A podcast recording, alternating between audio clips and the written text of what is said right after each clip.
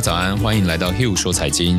在这里，您不仅可以聆听到世界财经要闻，更可以在此频道与我们一起追踪世界顶尖分析师与金融机构对市场的看法哦。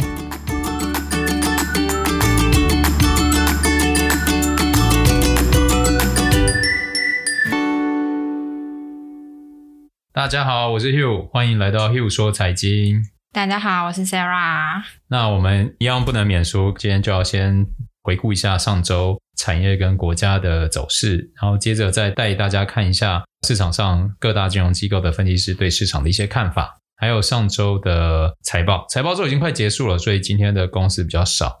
那呃，我们先来看一下上周市场涨最多，应该就是日本。然后还有香港的恒生指数，剩下大概都是小涨小跌一个 percent 以内。那美国十年期国债殖利率上周是来到一点六二，是小跌零点五个 percent。然后股票市值与 GDP 的比值的话是几乎不变，嗯、这数值好像永远不会变。对啊，我也觉得它变得很小，太小，小。可是。这就意味着市场目前还稳啊，嗯，对不对？就是、当你跌的时候，市值就跌很快，涨就涨很快嘛。那大型股跟小型股的话，上周大型股仍然表现的比小型股来得好。然后新兴市场与全球市场的数值没有变哦，意味着大家是非常亦步亦趋。那因为上周股票市场有一些波动，所以那个芝加哥期货的恐慌指数 VIX 是有开始出现一个涨幅，涨了七点五个 percent，来到二十点二哦。那这意味着就是开始有人愿意做避险了，嗯，开始愿意付一些成本来为他们的这个部位做一些保护，嗯，对。然后再来就是油金比，那油金比的话是小跌四点五个 percent，因为上周的黄金其实表现很不错，嗯，那我觉得其实它是充分反映市场的波动，可能恐慌会造成黄金涨，然后美元的修正也会造成黄金涨。哦，因为黄金就是一个保值的概念嘛。对对，那再加上，我觉得还有一个很重要的原因，是因为其实过去一年比特币表现很不错。嗯嗯。哦，市场一直在有一些声音，我们会看到很多的报告，或者是分析师的看法会指出说，哎，到底还要不要用黄金来避险，还是要进入比特币避险时代？对。那上周因为中国政府对于比特币出现一些更进一步的监管嘛，是，那也诱发了就是说市场一个比较大的抛售，嗯，所以所有的这个迹象，我觉得都不会是一件事情就会直接影响一个价格，它背后往往是有不同原因的。哦，那我觉得这个比特币的修正可能也是推升上周黄金持续走强一个诱因之一啊。那我不敢说绝对是了哈。然后再来我们来看一下科技股跟就是传统价值股的比值。那上周的话，科技股是出现一些反弹。哦，所以科技股跟价值股的比值是有微幅的上扬零点六个 percent。哦，那假如说要看到迹象就开枪的话，那我觉得这种比较适合是抢短。那假如走趋势的话，我们其实陆陆续续看到很多分析师对成长股与价值股的看法，在通膨时代慢慢出现的时候，其实都会比较偏向适合投资在价值价值股的嘛。好，目前我们看到的状况是这样。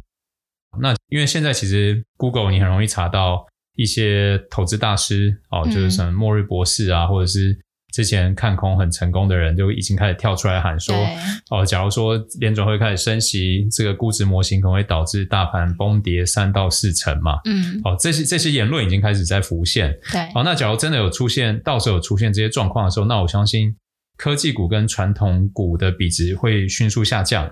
但是投资，我觉得有一个核心的理念。就是从巴菲特身上学的嘛，别人贪婪我恐惧，别人恐惧我贪婪。嗯，那现在科技股跟传统股的比值，其实就是处于一个别人正在很贪婪的时刻，这个比值是非常非常高的。所以当到时候假如真的泡沫有戳破，因为我们不确定现在市场是不是泡沫，因为这都必须事后你才能看得出来。嗯，那假设啦，这是一个泡沫真的最后戳破的话，那这个比值也会掉的很多。那我觉得当别人在恐惧的时候，就是我们要。开始加码这些科技股的时候，嗯，为什么？因为我们还是打从心里会认为，其实推动这世界一直持续往前都是创新嘛，嗯，其实都是来自于科技的进步嘛。所以，也就是在这么宽松的状况下，我觉得科技股很难修正，是因为大家都知道这件事情。嗯，那最后为什么会修正呢？可能就来自于去杠杆啊。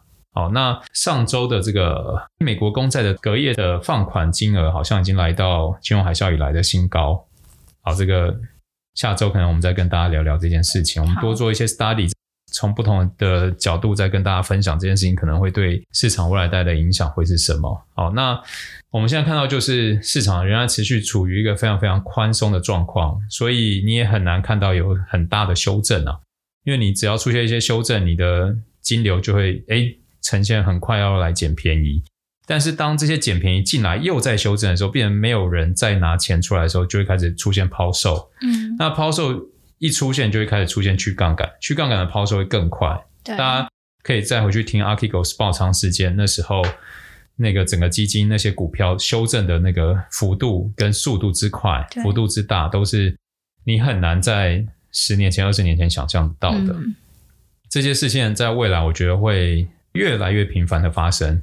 嗯，那发生的时候，别人会很恐惧，因为去杠杆它会跌得更多。那那时候，假如你不明事理，你不知道呃发生什么事情的时候，你第一个一定会说：“那我也要跑，对不对？”就像体育馆失火，先跑再说嘛，对不对？演唱会还会继续开，假如没有失火，还是会继续开，我再回来就好了。对，你还是进得来啊。所以在未来这段时间，我觉得要当成一个跑得很快，也可以进来很快的人。嗯，因为可能修正的幅度非常大，非常的快。但是反弹的速度也会非常的大，也，也会非常快。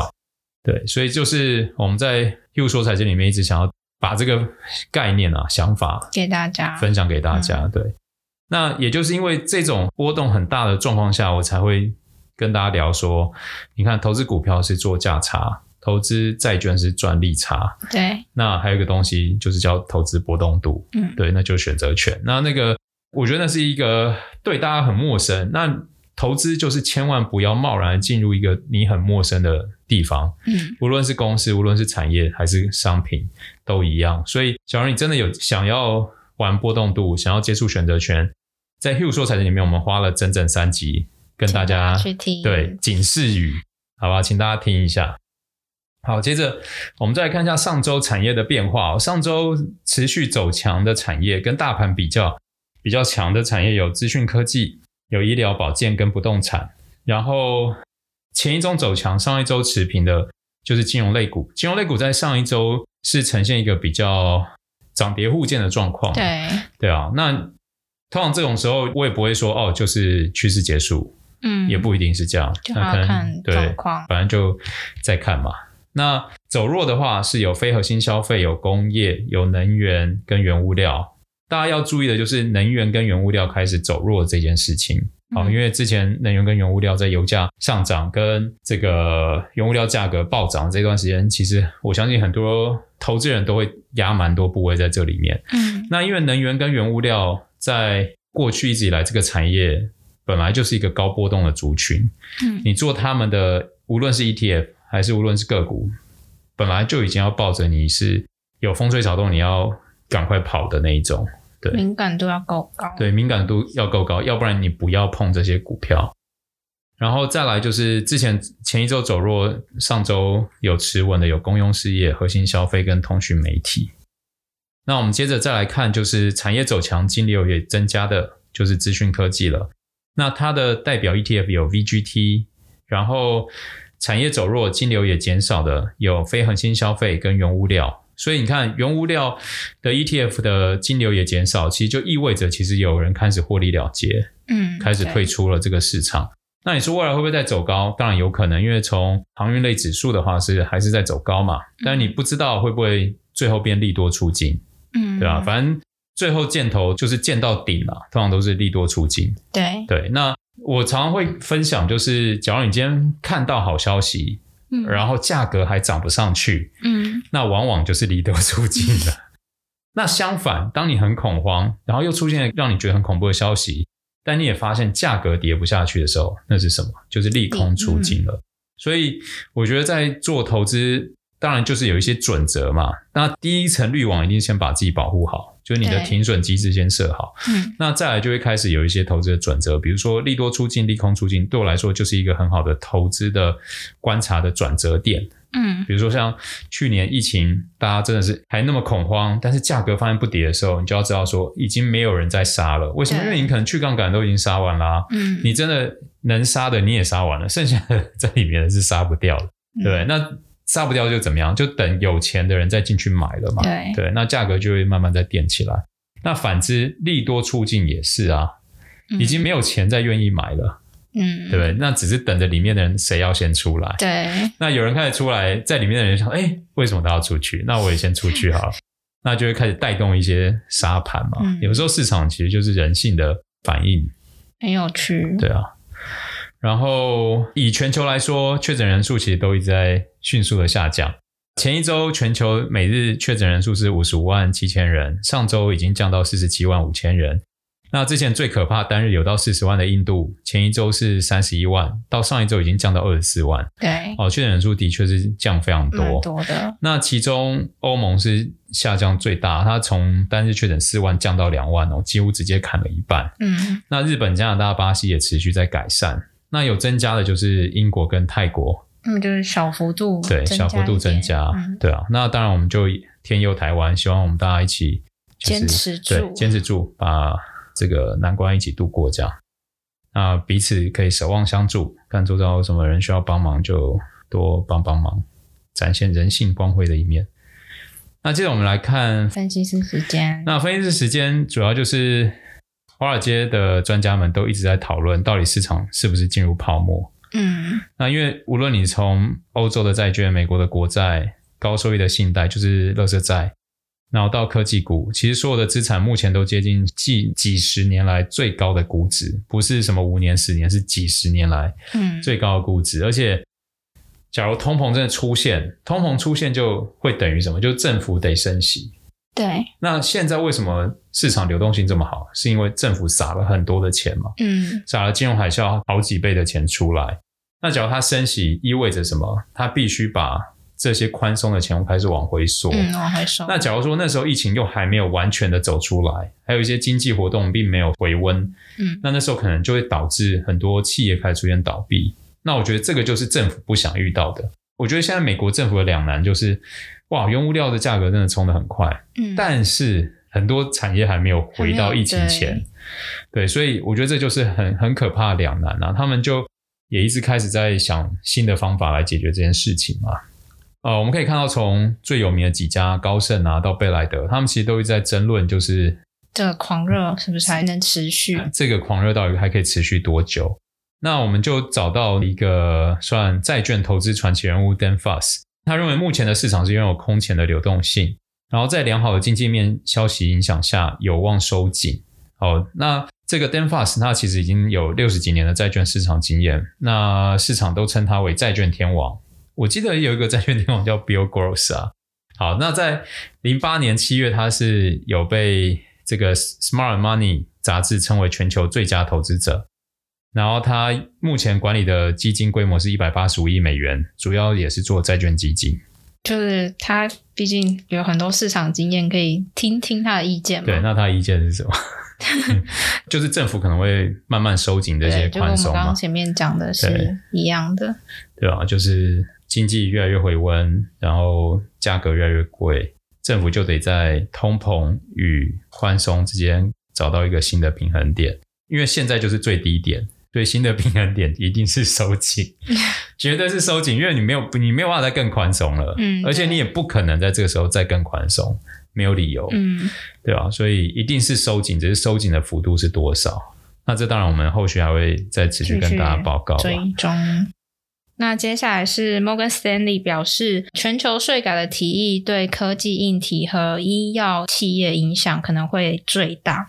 美国总统拜登提议，让全球最大最赚钱的一百间公司在公司经营的所在地缴税，而不是在总部的所在地缴税。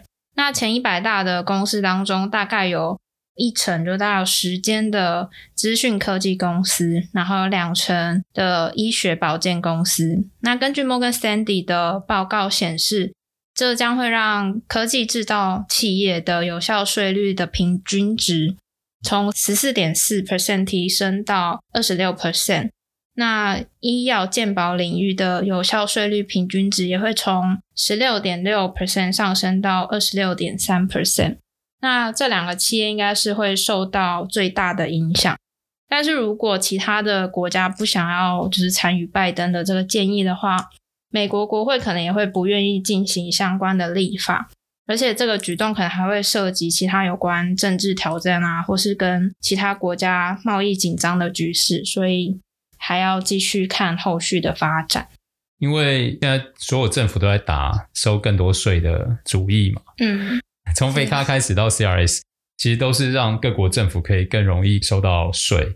那这次拜登想要玩的游戏就是他想要提升税率，嗯、但是假如他只单一提升税率，只会导致更多企业把总部往海外移，对，来降低这个赋税嘛。嗯、所以他就想要联合其他国家一起提升税。对对，但是因为其实对很多国家来说，这不是一个简单的议题啊，嗯，对吧？假如现在政府突然说，哎，我们的企业税率从多少加个五个 percent，加个十个 percent，我觉得他下一次就不用选了。所以我觉得这牵涉到很多议题，对，这这牵扯到太多议题，这本来就太难了。因为你看嘛，像刚刚里面也讲到，美国国会可能就不会进行相关立法嘛。嗯，假如其他国家不愿意，对啊，不会跟进的话，这个、对啊，所以现在就看美国的外交怎么样去跟其他国家沟通嘛。嗯，但我觉得就算要，这很难很快啦，因为其他国家也必须想好很多配套措施啊。嗯，对啊，所以拜登税的 issue 在未来的三到六个月可能不会是。市场主要关注的地方，因为它不会那么快出来。那只是我们必须持续 follow，就是说到底有没有一些重大突破？比如说，哎，会不会有哪个国家先投第一枪，说，哎，我愿意？嗯，对，这就很像比特币面临到的现在的风险。哎，有一个国家跳出来，之前是印度嘛，嗯，然后现在是中国嘛。其实，尤其中国这次的立场，其实是很大幅度的打压比特币，比特币的。嗯、那因为。美国有考虑说，你持有这个比特币交易要缴税嘛？对对对啊，所以其实那也造成一次打压。也就是说，如同我们之前一直提醒大家的，就是会影响比特币的，绝对是政府的政策。嗯，对。假如全世界所有政府都说，我们认为这件事情就违法，那我跟你讲，比特币就归零了，就玩完了。因为你没有人可以用啊，你要怎么用？嗯、那你真的在用的就是那些洗钱的嘛，军火的、贩毒的。嗯、要不然你一般人为什么要用一个你持有跟你交易都成本都非常高的东西？你根本没有理由去用这些啊。嗯，除了投机以外，为什么这一两周比特币可以有这么大的波动？就是大部分钱都投机嘛。嗯，对吧？假如你本来就是要用，你其实不会在乎它的价格啊。嗯，但是大家为什么那么在意那个价格？就是因为它单纯是投机的啊。对对啊。好，那我们再回到股市哦，因为我们有为大家整理了一下。到底这个牛市呢，现在是在早期、中期还是后期？那现在认为现在是早期的有哪一些？认为现在有早期的第一间是花旗银行。花旗银行就觉得，因为受到 COVID-19 疫情的影响，现在全球各间公司的利润在去年十一月跌到谷底。那依照逻辑来说，这代表市场目前仍处于复苏周期的第一年。那呃，他们的分析师就觉得，目前股市的基本面支撑力还是很强的，不容忽视。而且从一九七六年以来，从来没有企业利润成长二十五 percent，市场反而却下跌的历史。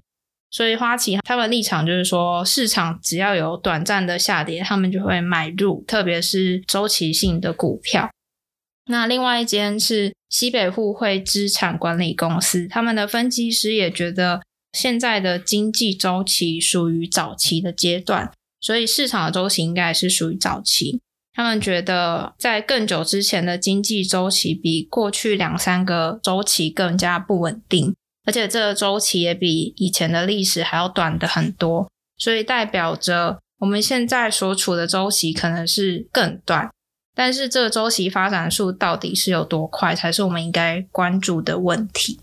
你看，现在在讲说牛市还在早期的，他们都是用经济周期为论述。嗯，就是经济数据当然现在是早期，因为你从去年的低点到现在，经济数据都是翻转变超好嘛，嗯、当然是早期。但是呃，我觉得像看到这一类的分析，我内心会提醒自己说，OK，呃，有机构法人是从经济角度来看。是看多，嗯，但是我我还是要保护好自己，我还是要把停损点设好，嗯，我还是要告诉自己说，没有人是先知。假如我们用这次比特币为例嘛，可以从六万杀到现在三万多，嗯，然后中间到底真的发生什么事？比如说政府监管也好，或者是 Elon Musk 又说了什么鬼话也好，对。但你要想，假如一个市场是单一国家、单一企业，甚至单一个人就可以影响的话，这样的资产你要放多少钱在里面？嗯，你要放多少比例在里面？我觉得这个是听众朋友们要想的。那为什么有些股票会称之为价值股？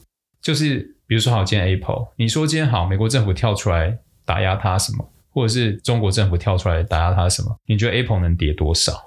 很小哦。对，除非今天是系统性风险嘛，就像去年疫情，系统性风险发生，嗯，全市场缺现金，大家就是抛售，说一切能抛售变现来补自己杠杆那些洞嘛。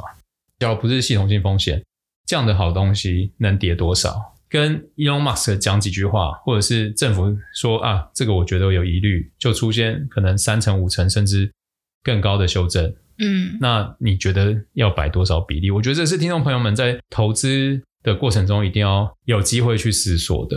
对，就是很重要啊，应该进入市场前就要先想好。但很难啦，就像我们进入人生一样啊，我没有办法想好啊。也是啊，对不对？我们没有办法想好说到底会发生什么事情啊。但你跌过一两次之后，你就会发现哦，应该要放多少。对，因为我会讲这些话，就是因为我跌太多次跤了。我所以我才意识到，哦，原来是这样。原来当一个资产能被少数人就能影响价格的时候，而我又不是那个少数人，嗯，那我就不能放太多钱。嗯，那当假如有一天我们是那个少数人，那哎。这又不一样啊，对不对？就是我，我觉得生活中有很多人会灌输别人很多鸡汤，嗯，但是我们也不能被鸡汤蒙蔽双眼，嗯，就觉得啊，有梦最美，希望相随，然后就因为梦而不顾一切所有现实的层面。对，那当然也不能说哎，只顾现实，没有梦想。人生就是一直在不同的地方取得平衡，对吧？那好，接着我们来看一下，认为现在在这个牛市中期的有 Morgan Stanley，他的分析师又认为。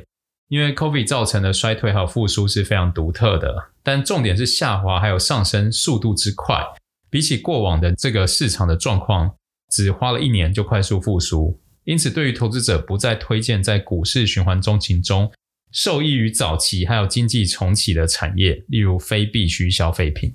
诶，这就很打枪刚刚前面的哦。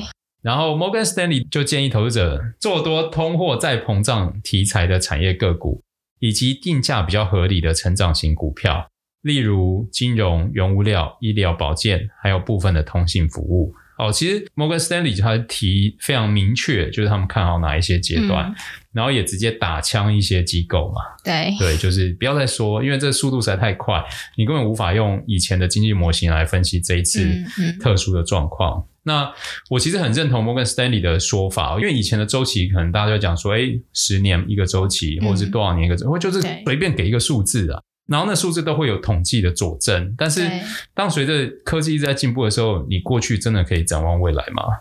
很难说。对啊，我觉得应该说现象无法再完全一样，但是道理是一样的。嗯，比如说一样会循环，只是以前循环可能要十年，你未来可能循环甚至一年。嗯，对吧？你可能多头是三个月，空头是一个月。对，对吧？就像你看这波年初科技股的大熊证。嗯，对吧？它的空头来的又急又猛啊！对啊，其实一个月跌完了，嗯，对不对？现在来看就是，哎，大概跌完了。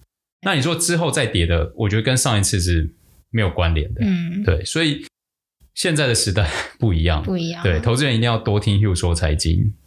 把王卖瓜是 不是？因为我们最我们是最没有任何销售嘛，对，我们没有立场，对，只是因为我们很关注、很好奇市场发生状态。然后我们把我们好奇的东西找出答案以后，分享给大家。对对啊，所以请关注我们，请给五星评论，好不好？我们真的是已经觉得太少人听了，快做不下去了。而且请给我们一些 Q&A，好吧？要不然我们觉得有点无聊哎。对对啊，问一点难一点的问题给我们，谢谢。然后认为还在中期的也有 John Hancock，John Hancock 投资管理公司，他们是一家很大的保险公司。然后，他们认为说，未来刺激政策还有金融宽松的高峰过去后，在这个牛市的中期，市场会出现更多的震荡。假如以我这种多年投资经验的人，我会觉得其实他这个回答甚至没有在说现在到底是不是牛市，但他的立场是放在觉得市场是中期啦。希望你知道有一个不能说的秘密吗？不知道，就是分析师是不能看空市场的。哦，真的吗？我不知道哎。除了末日博士、末日大师、末日什么冠上末日的那些人可以看空，你只要在机构里面的分析师，你是不能看空市场，因为你只要写，比如说你今天是因为分析师有产业的、有经济的、嗯、有个股的，就企业嘛。对。假如你今天你是企业分析师，比如你你是 Apple 的分析师，嗯，然后比如说好，你就是 Morgan Stanley，然后你写说，哎，我觉得 Apple 应该不值一百二十五这个价格，我觉得它比较值一百块，然后我就啪啪啪啪写了十页的论文。嗯。我跟你讲，以后 Apple 的任何的发表会，我就再也进不去了。哦，懂这个意思。对啊。分析师其实都很需要企业内部给资料，嗯，对吧？这个是产业的没有办法，这就是原罪。所以他当他讲的没有那么正面的时候，我就已经知道说，哦，这家伙其实在看空，而且他讲的保守，中期会出现更多震荡。什么叫更多震荡？他不能用负面的词，他只能用没那么正面的词。对。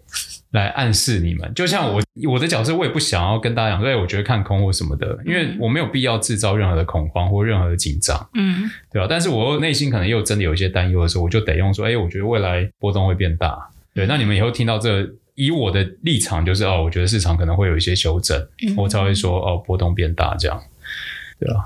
所以不能说秘密，对，好秘辛都在 Hugh 说财经里面。请给五星评论并留言。哎、欸，我今天到底要打几次啊？我真的是 疫情把我闷坏了。对，我觉得你闷坏了。啊，那 Sarah 再帮我们讲一下后期。认为目前是后期的有 StoneX 的分析师，他们觉得依照目前 S&P 指数从二零二零年低点反弹的速度，还有当前市场跟 COVID 前的市场，应该是处于同一个周期，所以是后期。Toys 资产管理公司的执行长也认为，以一些指标来衡量的话，股市的估值已经超过互联网泡沫时期的水平，而且预计债券值利率应该还会继续往上升，这会对股市造成一些挑战。那他觉得，在两年内，我们就可以看到金融资产价格还有经济表现分化的现象。其实我们这样听完各个机构法人对于前期、中期、还后期这些看法，嗯，我们其实可以看出一些端倪。你现在还认为是牛市前期的都是用经济来看，对？你认为现在已经到牛市后期都是用什么技术面？技术分析来看，嗯、所以我为什么会很肯定摩根士丹利在这一次讲的这些事情，是因为我觉得他把两者有综合，嗯，对，他有讲到说价格的变化，也有讲到景气的复苏这些状况，嗯，对啊。但听众朋友们就是在看很多报告的时候，我们要先了解，比如我一看，我就会觉得说，嗯，你就是用技术层面嘛，你就是用基本面来看。那我自己觉得，我要看基本面还是看技术面？每一个人内心的词不太一样，对，都不一样。嗯我也不会批评说 C 本人一定错，或者是用技术层面分析的分析师一定错，嗯，就没有对错嘛。只是我们要怎么样让自己活下来，然后让自己的钱在市场里面变更多钱，就是我们投资唯一的目的嘛。嗯，对，对啊。那假如你今天是要当赌博，随便你玩啊，你不用听我们。好，然后再来上周比较大的公司财报有那个沃尔玛，就是做零售端的巨兽，他们目前上周的市值是接近四千亿美元。然后上周五是收在一百四十一点七五，目前分析师们给的目标价大概是在一百六十二到一百六十五之间。第一季的营收是来到一千三百八十三亿美元，跟去年第四季，因为去年第四季有这个很多节庆嘛，所以是有衰退大概九个 percent。那跟去年同期比是增长二点七个 percent。那净利的话是二十七亿美元，跟上一季跟去年比都是衰退的。对。然后 EPS 只有零点九七，跟去年同期跟上一季比也都是衰退的哦。我看它股价跟去年同同期比是涨了两成，然后跟上一季比是跌了接近六个 percent。那我们可以简单跟大家介绍一下沃尔玛这个全球最大的食品杂货商，它旗下有三大零售销售部门，一个是沃尔玛美国，营收是九百三十一亿美元，啊，年增率是八点五个 percent，然后还有沃尔玛国际。营收是一千两百亿美元，年增只有一个 percent 哦。还有一个山姆俱乐部，年收是营收是一百六十七亿美元，年增率八点七个 percent。那如果与实体销售还有电商来分类的话，我们可以看到电商的营收是来到六百五十亿美元，去年同期它只有两百五十亿美元，等于是成长了一百六十趴哦。从这个数字，我们可以看出，在疫情期间，其实沃尔玛透过这个电商网络销售以及强大的物流配送系统，逆势创造了营收收入以及营业利益均成长的营业佳绩。执行长就表示，比起年初，他更加乐观。受到美国经济刺激的措施，还有疫情的解封，显然沃尔玛的顾客更希望出门购物，所以他上调了今年的预测营收。虽然疫情期间沃尔玛受惠电商，所以表现亮眼，但它还是面临像 Amazon 这样超强大电商的挑战。看着 Amazon 推出 Prime 收益大好，所以沃尔玛也推出了沃尔玛 Plus，目的是在将业务拓展到零售以外的领域，并透过它来加强广告、金融服务到医疗保健等附加价值来赚钱。简单来说，就是想透过购物清单跟浏览资讯，给你投放更精准的广告了。但分析师就表示，这是可以让沃尔玛用来提高顾客忠诚度以及获得更多消费者数据。但公司却从去年九月推出以来就没有公布过任何的订阅用户数，所以这个服务后续还能不能发挥效用，其实我们是还需要持续观察的。那接下来另外一间是百度，那百度目前的市值大概是在六百六十亿美元。那第一季的营收是四十三亿美元，和去年同期相比增长了将近三十五个 percent。那净利是三十九点五亿美元，和去年同期相比是增长了超级无敌多，因为去年同期只有零点零六亿美元。那 EPS 目前是来到十一点七六美元。在营收中成长最多的是智能云业务。和去年同期相比，增长了七十个 percent。那他们的 CEO 就表示说，呃，他们第一季的核心业务表现强劲，那他们未来会持续大力的投资、销售、研发还有营运，为 AI 业务的快速发展提供更多的资源。那预计第二季的营收应该会介于四十六亿到五十亿美元之间。年增率应该会在十四 percent 到二十五 percent 左右。那 Morgan Stanley 的分析师就表示说，百度的智能云业务应该是他们未来的成长动力。预计今年智能云的收入年增率应该可以超过百分之六十。不过，百度的研发资金也在进一步的扩大，有可能会让百度的获利带来一部分的压力。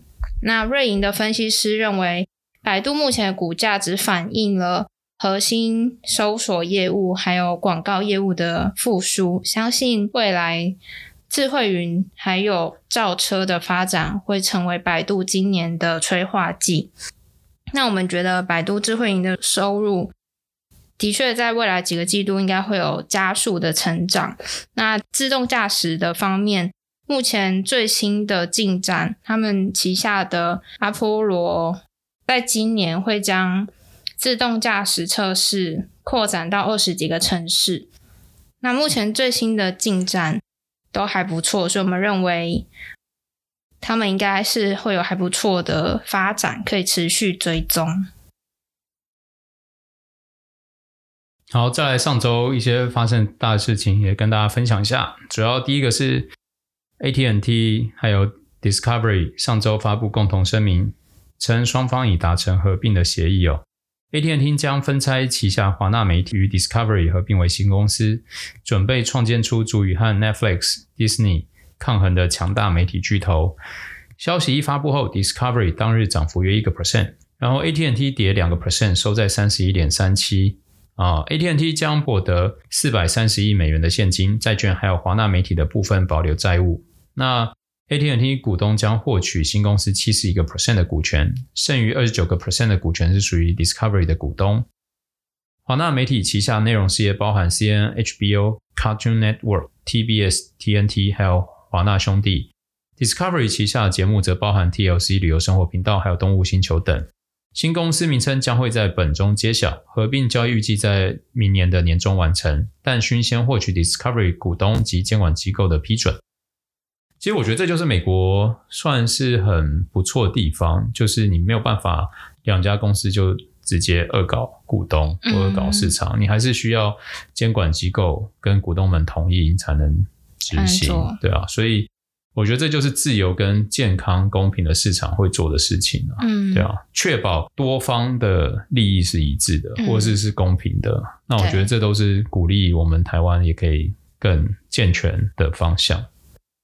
然后再来就是，有些朋友可能会问，到底比特币发生什么事情呢、啊？对，比特币上礼拜真的是上演一出大戏嘛。对啊，我其实看到说，哎。这价格是我手机坏掉吗？主要原因是因为上周三，先是因为中国央行对比特币先发出了警告，禁止金融机构、支付公司提供与加密货币交易相关的服务，并要投资者不要进行投机性的加密货币交易，所以比特币就突然狂跌了三十一个 percent 哦。那消息出来没多久以后，Elon Musk 就发文暗示特斯拉并没有打算卖比特币，所以比特币又大反弹回升。在后来的两天，美国财政部宣布，未来可能会要求进行加密货币转账，币值超过一万美元者需报告国税局。隔天，中国金融委员会再声明要打击比特币挖矿和交易行为，比特币又再度出现跳水行情。所以从上礼拜一，比特币是四万三上下起伏，昨天大约收到三万四左右。嗯，那其实这中间除了比特币本身的风险以外，我们知道跨境交易机构像是 Visa、Master，再来就是 PayPal 跟 Square，嗯，大概这四家。那其实 PayPal 跟 Square 要能超车 Visa、Master，其实就是要靠提供加密货币交易的这个服务。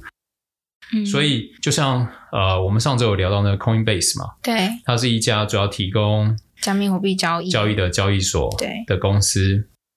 那呃，像这样子的话，我就会因为这样的消息而调整，因为长线看起来，所有的态势、政治局势跟市场信心可能都没有那么好了，嗯、对吧？假如说今天是这些消息出来，比特币跌，然后但是这些股票还涨的话，那一定有什么事情是我不知道的，嗯，对，那我就不会去调整它，嗯，对。但是它也的确，哦，坏消息出来，它就跟着跌，然后长线我觉得是对于他们企业的展望会有影响。除非他们有一些新招式出来，嗯、让企业的成长可以更多，要不然这样的股票可能就会开始做一些减码。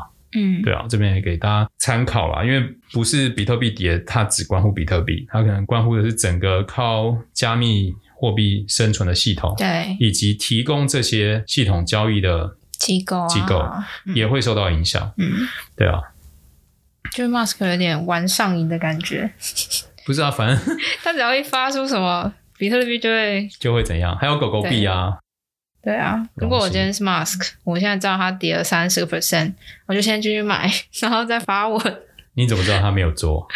我就说，假如是我，对啊，说不定他有做啊。然后就说啊，我没有要卖，然后就又涨回来，然后他就卖掉了，现赚三十个 percent。他可以每个月这样讲话，然后就从市场里面套利，耶，对不对？对，他说不定玩上瘾了。我觉得没有啦，都以上纯属开玩笑。不知道到底是真实是怎么样，只是这时候我们要提醒听众朋友，假设这些事情都没发生，价格还这样崩盘，嗯、或者是在当下就知道这些讯息，市场就这样跌的时候，嗯，你要怎么保护好自己？嗯，我觉得这是那个我们节目的宗旨吧，就是要提醒大家保护好自己，因为投资市场永远都有机会，就像三年前也没有办法想象去年行情可以有这么疯狂，嗯，对不对？我们也也没有办法想象未来的行情，但是我们可以确保几件事情，就是。未来的市场资金只会更泛滥。嗯，那在过往的这个经济萧条，都是因为当时其实并没有那么多的资金可以印。嗯，因为假如你以前是金本位的时候，你也没办法印钞，是进入债券时代，资本主义才正式开始发达。那再加上现在美国政府或各大政府都已经把这件事情越玩越熟练了。嗯，只是现在有点玩的过热。假如这一次又能安全下庄。那我觉得未来资本主义只会越来越发达，嗯、因为他们已经知道该怎么样救，然后该怎么样下车。嗯，只是我们现在不知道他要怎么在这一次印了这么多钱以后可以安全下庄。对，那反正就是在这种比特币这么大的幅度波动，要怎么保护好自己？我觉得是大家需要好好想想。嗯，那对我来说啦，我的方法一定就是。这东西是少数人就可以影响的，我的比例一定会放很小，嗯，小到我跟我不痛不痒，小到它跌下来，我可能会觉得，哎，那我再加一点玩玩看，嗯嗯，然后再加一点还是一样很小，嗯，对，好，最后。来，那最后我们就是跟大家讲一下新闻摘要。那首先从总体经济的部分，第一个是美国五月的消费者信心骤降，对未来一年通膨预期升至十年来最高点。联储调查显示，价格指标已经来到四十年以来的最高。那第二个是中欧目前的关系有点紧张，欧洲议会拒绝在中国制裁下讨论欧洲与中国投资的协定。那中国的方面则是转向加紧努力发展 CPTPP 这个太平洋伙伴关系协定。那再来是欧洲央行称，资产价格高估会对金融稳定带来更大的风险。虽然他们目前还是乐观的看待经济前景。那再来是台湾疫情快速升温。新增病例创下历史以来的最高。那防疫加强，再加上旱期引发的停电，台湾的经济可能将重挫，并且令全球的晶片荒雪上加霜。那关于股市的话，大家都有看过《大麦空》这个电影吗？里面的那个做空抵押证券而闻名的 Michael Burry，他就对特斯拉出手了。因为我们从监管文件就可以看得出来。到第一季截止的时候，Michael Burry 总共持有超过五亿美元的特斯拉的看跌期权。然后再来，中国批准首批公募不动产投资信托基金，也就是 REITs，为政府的基础设施项目融资提供另一种工具。根据彭博的计算，融资总额估计将高达三百一十二亿人民币。那债券市场的部分，随着殖利率上升，增加美国政府债券的吸引力。资料显示，目前中国的投资者买入的美国国债金额达到了八年以来的最高点。那再来是大量流动资金涌入短期利率市场，令联储会关键利率走向面临破裂的风险，决策者被迫调整工具来杠杆利率下限的可能性将会越来越大。以上就是本周的 Hugh 说财经，欢迎留言给我们。请在 Apple Podcast 给我们五星评论，给我们一点 Q&A，对，给我们一点 Q&A，让我们有东西可以回答，跟大家做互动。嗯，好，谢谢大家，那我们下周见喽。下周见，拜拜。